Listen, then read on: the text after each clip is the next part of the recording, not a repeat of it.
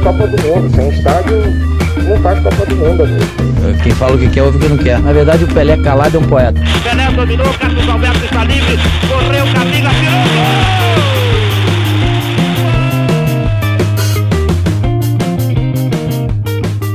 Olá para você, amigo corneteiro que nos ouve em qualquer lugar do Brasil. Eu sou Rafael Moraes, estou chegando com o episódio 5 do Cornetas, dia 18 de maio de 2020. Seja bem-vindo ao nosso podcast. Eu, Rafael Moraes, Bruno Araújo, Carlos Henrique CH e Paulo Vitor PV estaremos com você todas as segundas-feiras na sua plataforma de podcast preferida.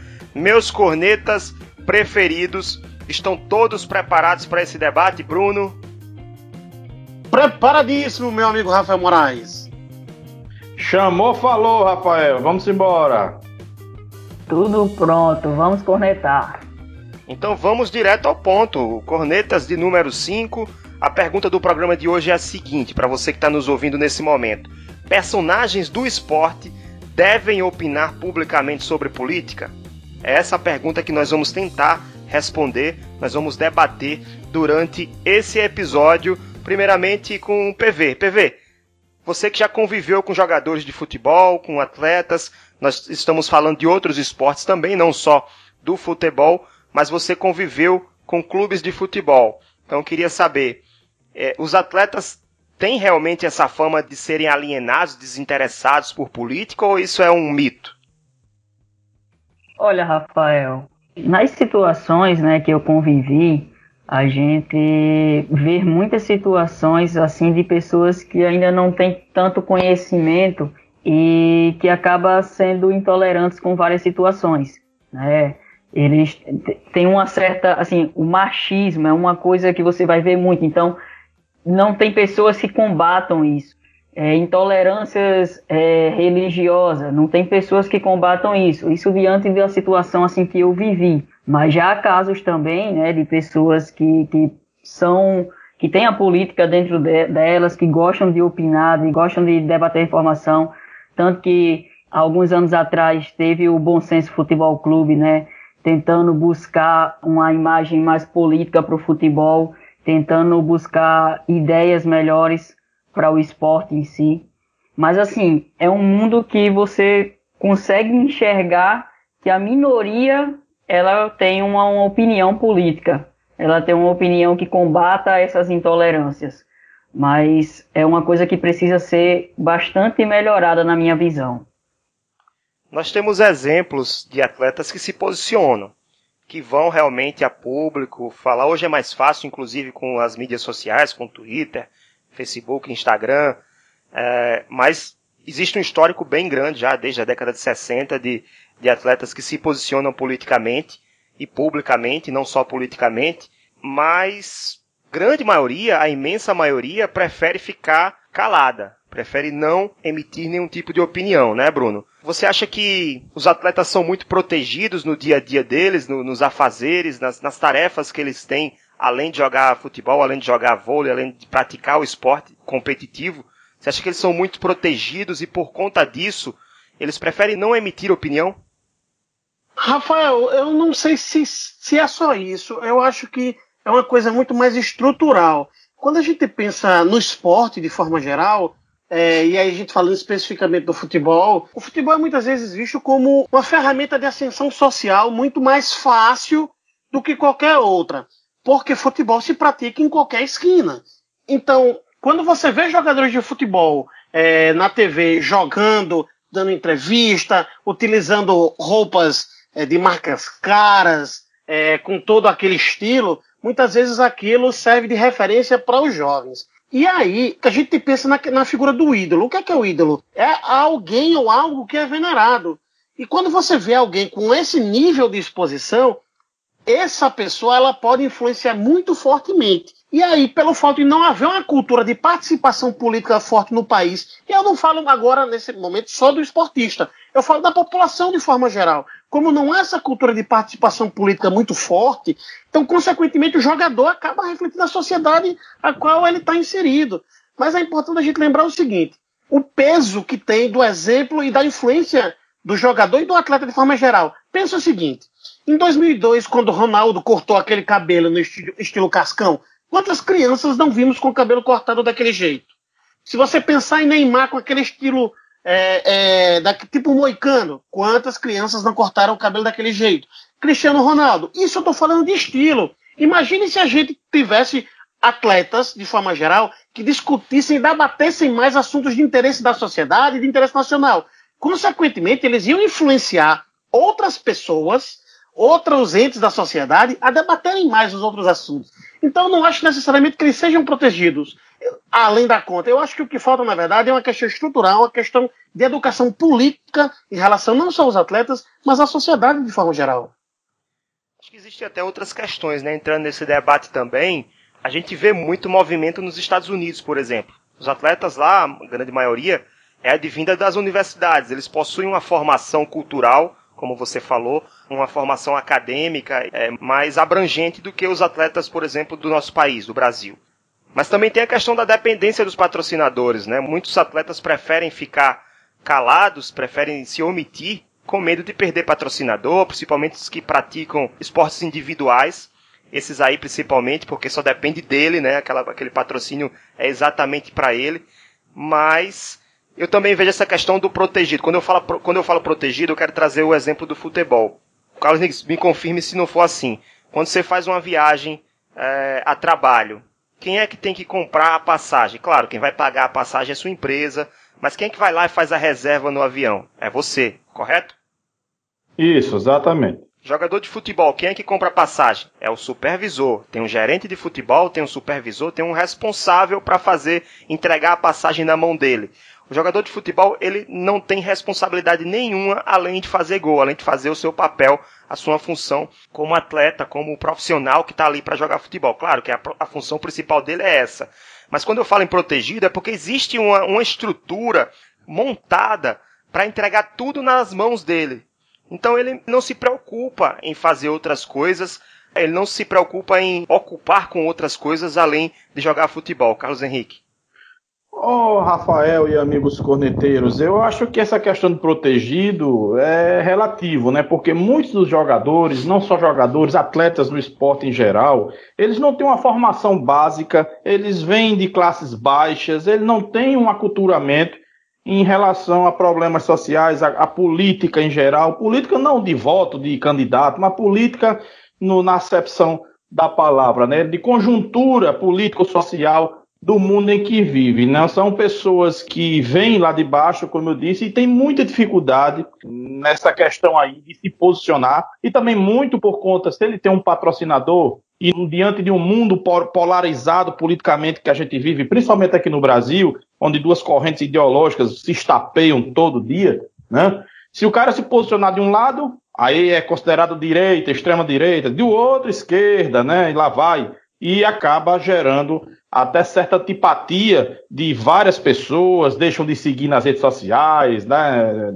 É, xingam, ofendem, até ameaçam de morte, né? E também as marcas, tem algumas que até já se pronunciaram, né? Mas umas também não gostam de certos posicionamentos políticos em virtude de, disso, né? De angariar antipatia, boicotes, né? De muita gente, né? Então, eu acho que vai muito também da falta de formação é, do atleta, do jogador, né, que geralmente vem lá de baixo, né, e que não tem tanta noção de mundo para falar em público, para se declarar de um lado ou do outro, para dizer alguma coisa, muitas vezes com medo de falar besteira, né? Então pensa assim, vai muito da formação da pessoa, né? Tem, o, tem a proteção, também tem, claro, mas tem muita formação dele enquanto pessoa, enquanto, enquanto adulto, né? Não teve a formação necessária para ter o discernimento da questão político, social, econômica e outras coisas aí pelo mundo afora.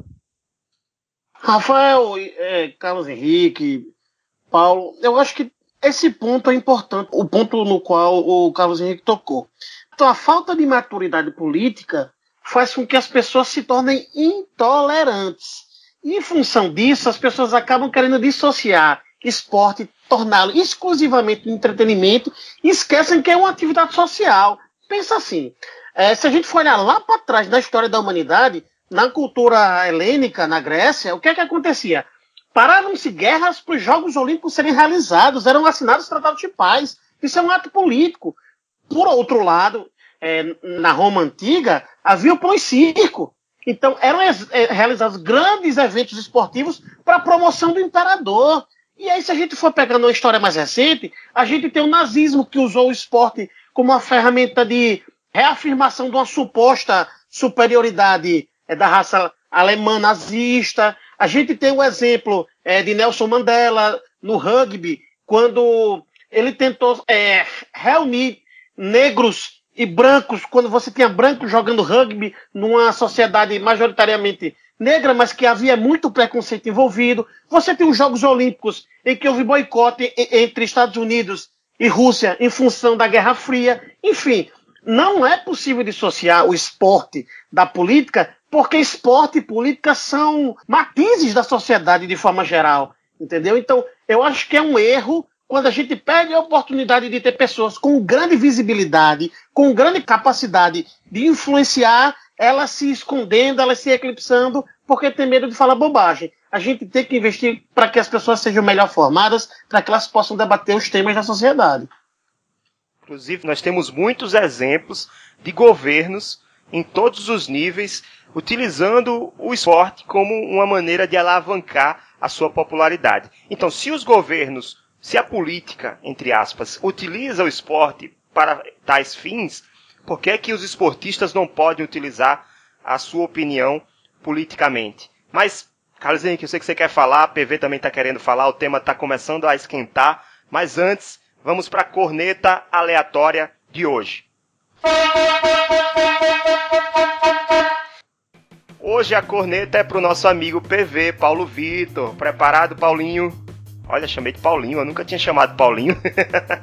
vamos embora, vamos embora. Vamos lá, corneta pro PV. A pergunta é a seguinte: quem foi o melhor Ronaldo da história do futebol mundial? Os outros também podem contribuir, tá? Pra mim, se falar de técnica, técnica, pra mim foi Ronaldinho Gaúcho.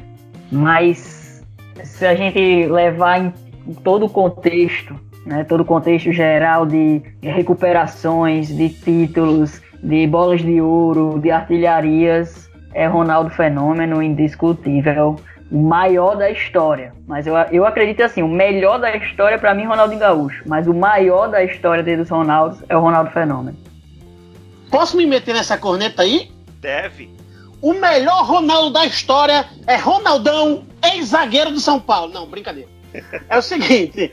Eu pensei é... que você ia o falar tá Ronaldo. Sacanagem. Eu pensei que você ia falar Ronaldo Angelim. Não, não, não. Ronaldo Angelim também foi muito bom. Mas, na verdade, Rafael, é, quando a gente fala em Ronaldo, a gente não pode esquecer o Ronaldo, o Cristiano Ronaldo, que se a gente for falar em termos de vitorioso, longevidade de carreira e maior sequência em termos de desempenho, não tem Ronaldo maior que ele mas em termos de futebol, daquela coisa mágica do que a gente vê em campo, que faz a gente curtir a essência da coisa, Ronaldinho Gaúcho é um monstro. Eu não consigo pensar no outro Ronaldo menor, melhor do que ele, apesar de que o fenômeno também era imparável. É, rapaz, eu vou, vou concordar 100% com o nosso amigo Bruno aí. Olha que beleza, Bruno. É, em termos técnicos, né? Eu vi Ronaldinho Gaúcho, não vi igual, técnico, né, com a bola no pé, não vi igual até hoje.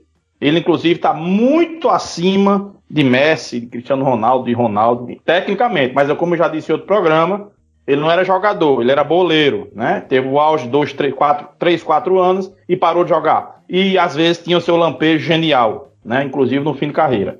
Mas, em termos gerais, se a gente for computar técnica, vitórias, artilharia, né, superação, porque o Cristiano Ronaldo começou como um jogador assim, é, que davam como promessa, mas não que ia ser esse furor, né? Então ele trabalhou para isso, ele, ele é um, um, trabalhador, ele é um perseverante, ele persegue números, ele persegue resultados, persegue, persegue a vitória como uma obsessão muito grande. Então, no cômputo geral, tecnicamente, em termos de vitória, em termos de tamanho, Cristiano Ronaldo eu vou votar no Ronaldo Fenômeno. Por quê? Porque, na minha opinião, Cristiano Ronaldo não deve ser ainda comparado a Ronaldinho Gaúcho, e a Ronaldo Fenômeno porque ele não encerrou sua carreira ainda. Ele está construindo uma carreira que é extremamente vitoriosa, extremamente eficiente, mas como ele não se aposentou ainda, eu não tenho um parâmetro final para dizer quem foi o melhor. Eu posso até dizer que ele pode ser o melhor, mas ele ainda não é, porque ele ainda não chegou sua, ao final da sua carreira. Então meu voto é no Ronaldo Fenômeno, pelos mesmos motivos que o PV falou, questão da superação, a questão de, dele ter sido, a sua carreira ter sido meteórica, né? Dos 17 anos era campeão do mundo, enfim, por todos esses motivos. Mas vamos para o nosso bloco 2 do programa Cornetas. CH, o que motivou o nosso programa, o nosso, a nossa pauta desse episódio foi aquele caso é, que o Raí falou, né, numa coletiva do São Paulo. O Caio fez um comentário, o Caio Ribeiro fez um comentário em cima do que o Raí falou, e depois o Casagrande foi lá, é, ao vivo, no, no, programa Bem Amigos, no Sport TV, retrucar o que o Caio falou. Então foi em cima dessa polêmica que nós decidimos falar sobre esse tema. Você acompanhou, você tem uma opinião formada sobre isso? Sim, Rafael, tenho. E só para complementar o, que o, o que Bruno estava falando sobre futebol e política, vale lembrar que no Brasil a gente tem um grande exemplo na Copa de 70, que o governo militar usou a Copa de 70 para se promover e conseguiu. Não à toa tirou o João Saldanha, que era um comunista, é, do, de, comunista na acepção da palavra mesmo, do Partido Comunista, não comunista é isso que o pessoal acha que é, né, porque pensa diferente. Mas o comunista do Partido Comunista, né, por sempre bater de frente com o governo, foi retirado, entrou o Zagallo, que é mais moderado, e aí, na política do Brasil, ame-o ou deixe-o, eh, a seleção brasileira foi usada politicamente pelo governo e teve sucesso, ninguém pode negar. E na questão é, do Raí e do, do Caio, do Casagrande, quero citar a Constituição Federal, que é que diz ela no, no artigo 5 inciso 4 que temos a livre manifestação do pensamento sendo vedado o anonimato. Assim está escrito. Ou seja, o Raí tem total é, liberdade para se expressar. E o Caio Ribeiro não pode estar tá tolhendo o direito dele de censurá-lo, de ter que falar do que só de futebol. Não, o Raí é um cidadão. E ele tem direito a falar o que ele achar que deve. Lógico, dentro do devido respeito, o limite do respeito, sem ofensas, né? Quero voltar também um pouquinho, falar de filosofia. O negócio hoje aqui está cultural, viu? É, Aristóteles, lá no século IV antes de Cristo, né? Ele construiu uma ideia de que o homem é um animal político, né? Por natureza, né? E que é, é, ele é considerado um animal político porque, diferente de todos os outros animais, é dotado de razão e de discurso, né? E, e o homem vive em sociedade. Então, por causa disso, ele tem que ser um ser político, por mais que você use essa política ou não. Então, eu acho que o Raí, no caso específico, ou qualquer outro jogador, nós temos vários exemplos pelo mundo afora, né? O próprio Sócrates, né, que foi um dos líderes da democracia corintiana, né, que se não fosse pessoas como ele, hoje certamente estaríamos tolhidos de também expressar nosso pensamento. E o Carlos Ribeiro não pensou nisso, né? Porque se ele tem essa ideia de censurar alguém, ele também não poderia estar falando algumas coisas né, durante seus comentários, na sua, nas suas redes sociais, enfim. Isso não vem ao caso, né? Ou seja, eu discordo completamente do Caio, o Raí tem total é, liberdade de falar o que pensa, o que deve, né? E fazer com que a mente se abra, né, para discussões, para debates, né? Porque como eu disse no comentário anterior, no, no, no, início do programa, muitos jogadores e jogadores não, não tiveram a formação necessária para falar desses assuntos mais polêmicos, se abrir para o público, né? E ele falou de política, né? Deu uma opinião, né? Que é, desagrada alguns, agradam a outros, mas ele tem total direito. Nós tivemos também na história, rapidamente só para encerrar, o Afonsinho, que foi outro que brigou muito politicamente contra a ditadura militar nos anos 70, foi perseguido. Nós tivemos jogadores também na Europa, o Shaqiri, né, do, da, da Suíça, o Chaka, tivemos o próprio Puskas, o lendário Puskas na Hungria, que brigou com o regime comunista da União Soviética na Hungria e desertou da Hungria, né? São vários e vários exemplos de que os jogadores e atletas, não só jogadores, atletas pelo mundo afora, têm que ter essa condição de falar sobre o que importa para a sociedade como um todo. Ó, só voltando a esse assunto do Raí e do Caio com Casagrande, é importante dizer que é, o que aconteceu, né? O, o Raí estava numa coletiva de São Paulo e aí ele falou, ele, se, ele criticou a postura do presidente com relação às questões da pandemia, do coronavírus, perante a sociedade, perante o futebol também. E aí o Caio falou que o, o Raí deveria se limitar a falar de esporte, porque ele estava na coletiva do São Paulo. Concordo com você, Carlos Henrique, todo, todo cidadão tem o, o direito de se pronunciar sobre qualquer assunto que ele deseja. Outras questões que eu vou colocar aqui. Cidadãos politizados como Raiz são necessários para a sociedade, para a transformação, para a melhoria da sociedade em que vivemos hoje.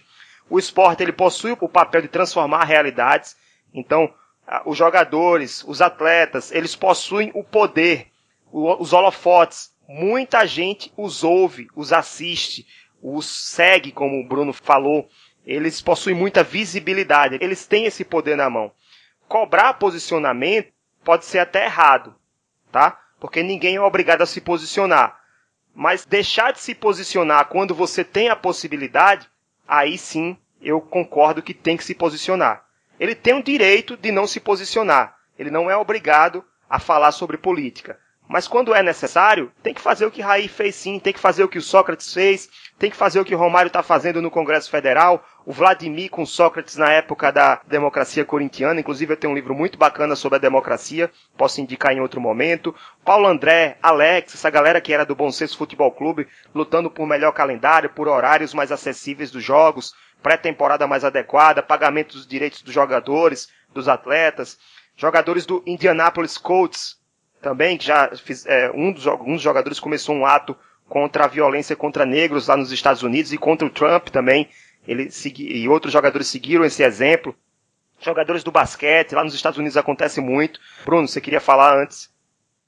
Antes de tudo, deixar claro que viver é um ato político, meus amigos. Quando a gente fala, a gente faz política, mesmo de maneira involuntária. Quando a gente cala, a gente faz política de maneira involuntária. Então é importante a gente ter consciência de que a gente sempre vai estar fazendo política e é importante sempre diferenciar o que é política do que é politicagem. Tem pessoas que querem se aproveitar das situações. E aí, quando a gente fala, por exemplo, de Raí, Raí, inclusive, tem sido pressionada, e a direção de São Paulo tem sido pressionada por conselheiros que apoiam o atual presidente da República a demitir o Raí porque ele se posicionou. Então, isso mostra o quê? Intolerância. Só para complementar, não estou dizendo que isso acontece, se que é esse, esse cidadão que faz isso, mas o pai do Caio Ribeiro é conselheiro do São Paulo também. Tá, mas eu entendo, mas as pessoas têm direito a ter opinião, as pessoas têm direito a apoiar o presidente, as pessoas têm direito a ser contra o presidente, porque é da natureza, as pessoas se identificam com algo. O que a gente não pode perder é o limite do respeito e da tolerância com aquilo que é correto. Aí é uma outra história. Um fato que a gente não pode esquecer em momento algum é o Cassius Clay, que virou Muhammad Ali quando se converteu ao islamismo. É, inclusive, ele se recusou por motivos religiosos a participar da guerra do Vietnã, foi multado em 10 mil dólares e ainda foi de, é, é, condenado à prisão.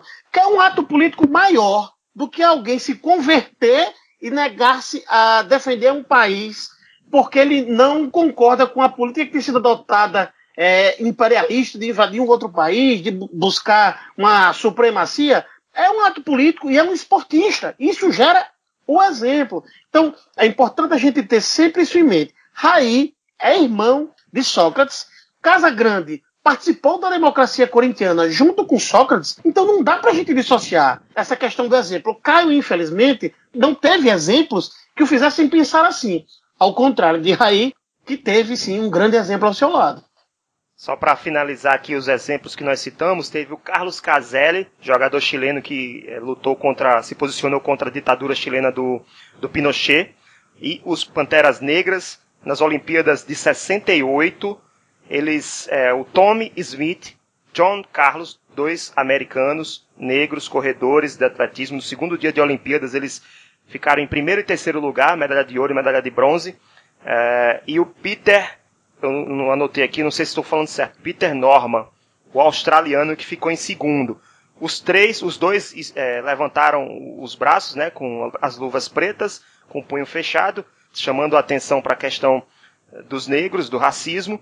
E aí ah, os, os, dois não perderam as medalhas, mas foram brutalmente é, ignorados pela imprensa, massacrados pela imprensa e, e pela própria organização das Olimpíadas, enquanto que o Peter Norman acabou morrendo no ostracismo, né? Perdeu todo o prestígio que tinha no seu país. Rafael, só complementando essa informação. É, o, o, Tom Smith e o John Carlos eles foram expulsos da Vila Olímpica em razão desse episódio. Então mostra que a intolerância política e a falta de maturidade acaba rendendo episódios ao mesmo tempo muito corajosos e ao mesmo tempo deploráveis. Para finalizar, Carlos Henrique, depois PV, depois Bruno Araújo. Está acabando o nosso tempo. Eu quero que vocês respondam a pergunta do episódio, que a gente não respondeu ainda. Personagens do esporte devem opinar publicamente sobre política? Carlos Henrique. Deve, deve, claro que deve, né? É, se quiser. Se não quiser, ele tem o direito a ficar calado. Mas ele tem total condição de é, se expressar politicamente. Eu, na minha concepção, gostaria que todos se posicionassem, não agredindo, mas dando a sua visão de mundo, né? E só complementando, também há gestos políticos que são, não podem acontecer, né? Com regimes políticos que são claramente genocidas, como o fascista e o nazista. Um clube obscuro da Alemanha chamado 1920 Mil, em 2018, teve cinco jogadores que fizeram gestos nazistas durante o jogo e foram objeto de investigação na Alemanha, que isso é crime. O jogador italiano Paulo Di Canio também fazia gestos do fascismo, levantando o punho quando fazia os gols, né? Aí isso a gente não pode permitir, porque claramente são opiniões, digamos, para regimes totalitários e que são claramente genocidas contra qualquer liberdade do ser humano. PV. Sim, eles devem opinar. É, até tem um caso do que a gente não. Eu acho que é uma coisa que não deveria ser esquecida, que é o Bahia com seu núcleo de ações afirmativas. Né? Eles, fiz, eles criaram um núcleo que debate sobre essa intolerância, né? Ele levanta situações sobre o LGBT, sobre mulheres, sobre intolerância religiosa, negros, índios, né? Então, assim, é uma situação que diferencia do clube do, do que está acontecendo hoje na situação do São Paulo, aonde querem é, a demissão de Raí, quando ele opinou. Aí a gente encontra o Bahia que todo momento está é, criando uma forma de comunicação, uma forma de marketing para unir todos os povos, para acabar com essa intolerância e deixar é, de uma forma tudo igual. Essa é uma situação assim que eu creio que é muito importante é algo que tem que ser valorizado e que as pessoas devem opinar. Mas, ao mesmo tempo, é, tem que ter um certo cuidado, que foi o que aconteceu com Ronaldinho Gaúcho e Barcelona.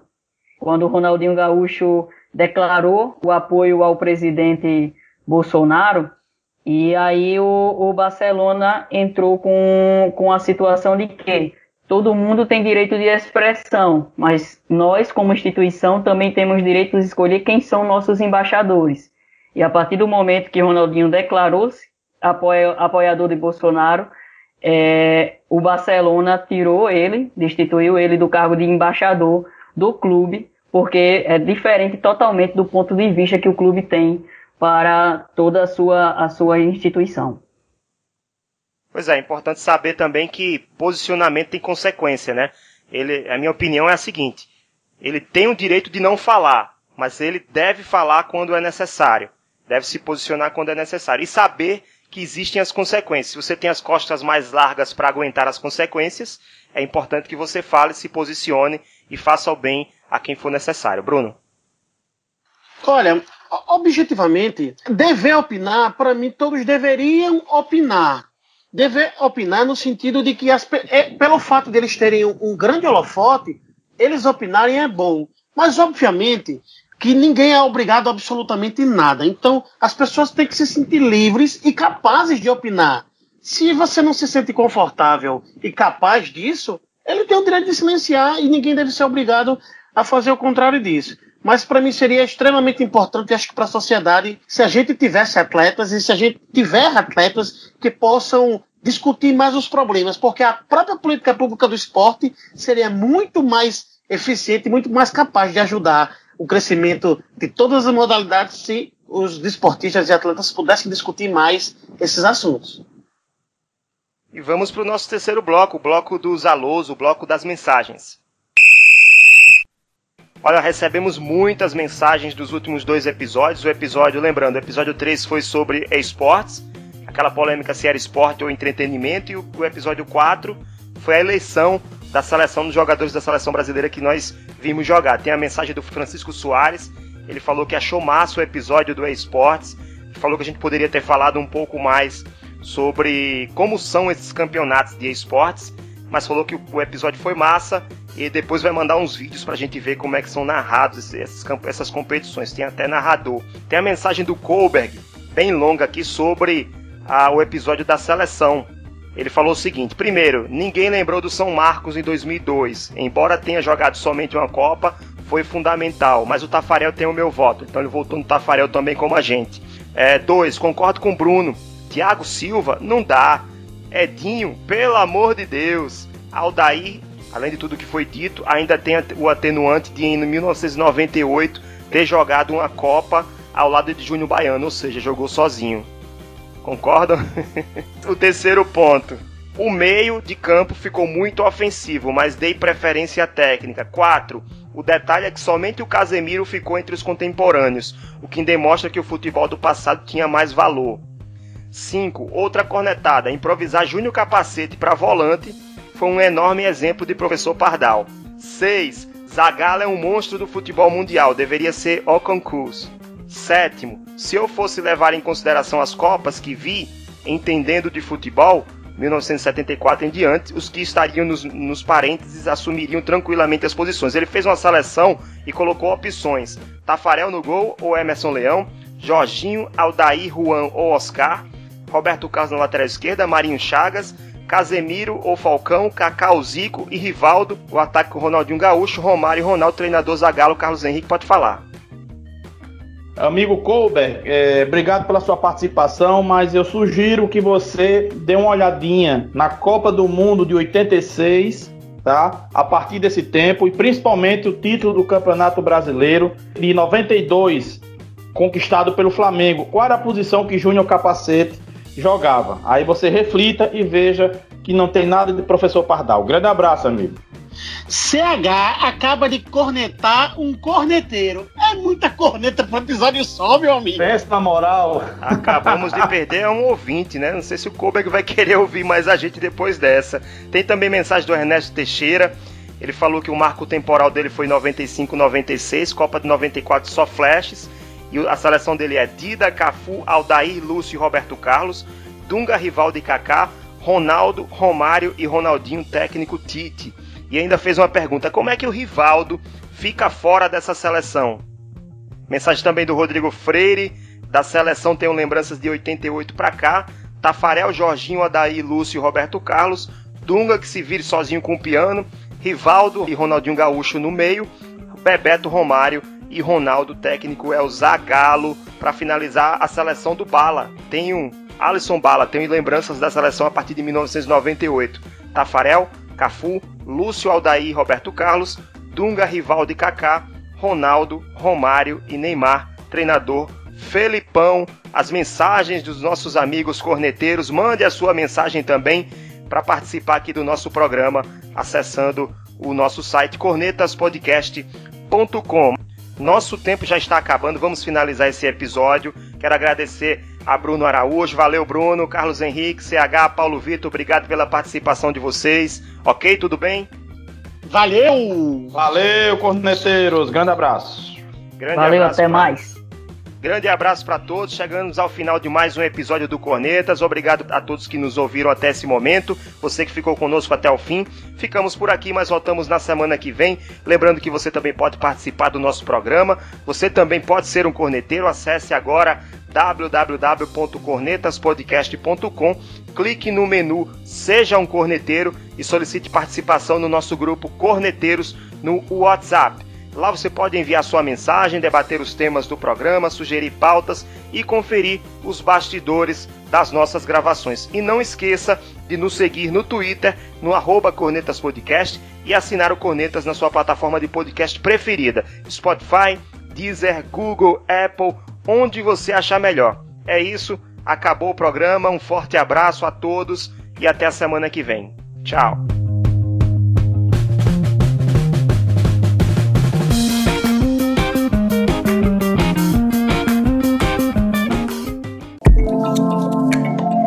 Este podcast é produzido por Play Áudio Rádio Intor. Play Áudio Rádio Intor.